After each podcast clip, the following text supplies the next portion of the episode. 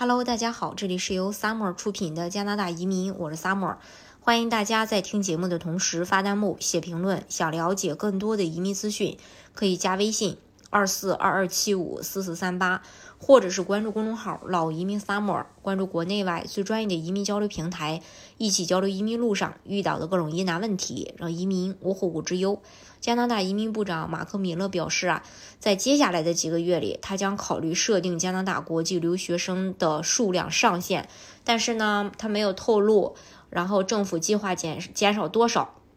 在最近的一次采访中呢，部长告诉 CTV 的主持人，呃，说这是联邦政府将需要与省级政府进行的一场对话，来确保那些要履行职责省份确实限制留学生的数量。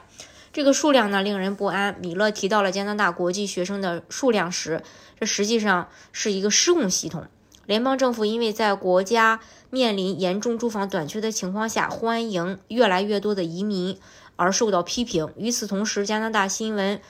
呃，这个新闻社的援引通过信息请求获得的内部文件的报告显示，两年前公务员曾提醒联邦政府，其宏伟的移民目标可能危及住房的可负担性。加拿大呃住房部长肖恩·费雷泽和移民部长马克·米勒表示，随着住房压力的不断上升，不仅仅是留学生，事实上，联邦政府正致力于稳定每年进入加拿大的移民和非永久居民的人数。此前，2022年的内部文件显示，移民部员工警告称，大规模增加移民可能影响到住房和服务的供应。最终呢，加拿大决定在2025年将每年永久移民目标增加到50万。几乎是2015年的两倍。在周五的一份联合声明中，自由党的两位部长为提高移民水平的决定辩护，表示加拿大是疫情后复苏的支柱。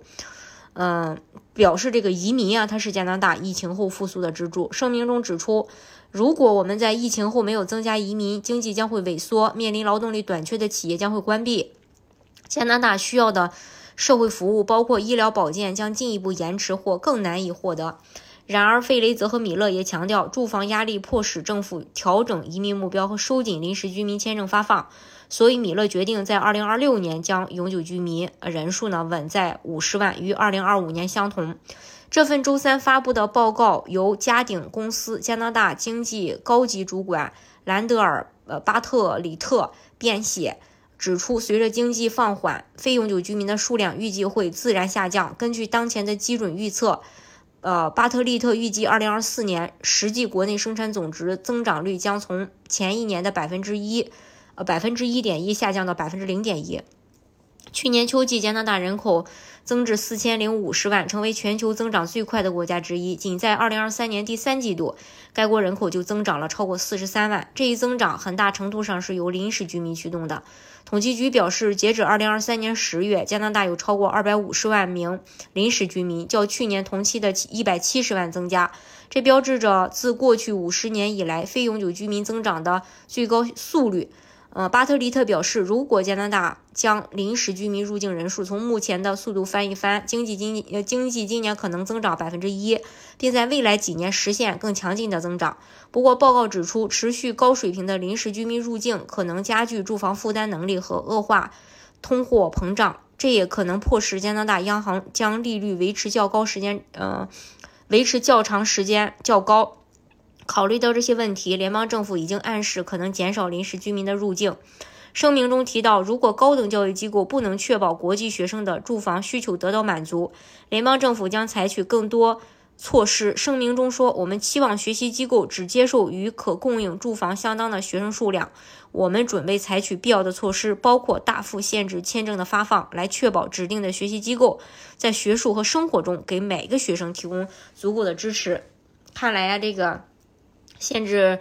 国际学生的数量也是势在必得，只是说时间早晚的问题。当然，我们也希望加拿大有能力去解决这一问题。呃，最好呢肯定是不限制了。但是 如果真的是没办法，呢嗯，也希望这个加拿大会综合的去考虑这个事情的一个呃利害关系。当然，移民加拿大的方式有很多种，大家可以根据自己的实际情况来选择适合你的项目，拿到身份。今天的节目呢，就给大家分享到这里。如果大家想具体的了解加拿大的移民政策的话，可以加微信二四二二七五四四三八，或者是关注公众号“老移民沙漠关注国内外最专业的移民交流平台，一起交流移民路上遇到的各种疑难问题，让移民无后顾之忧。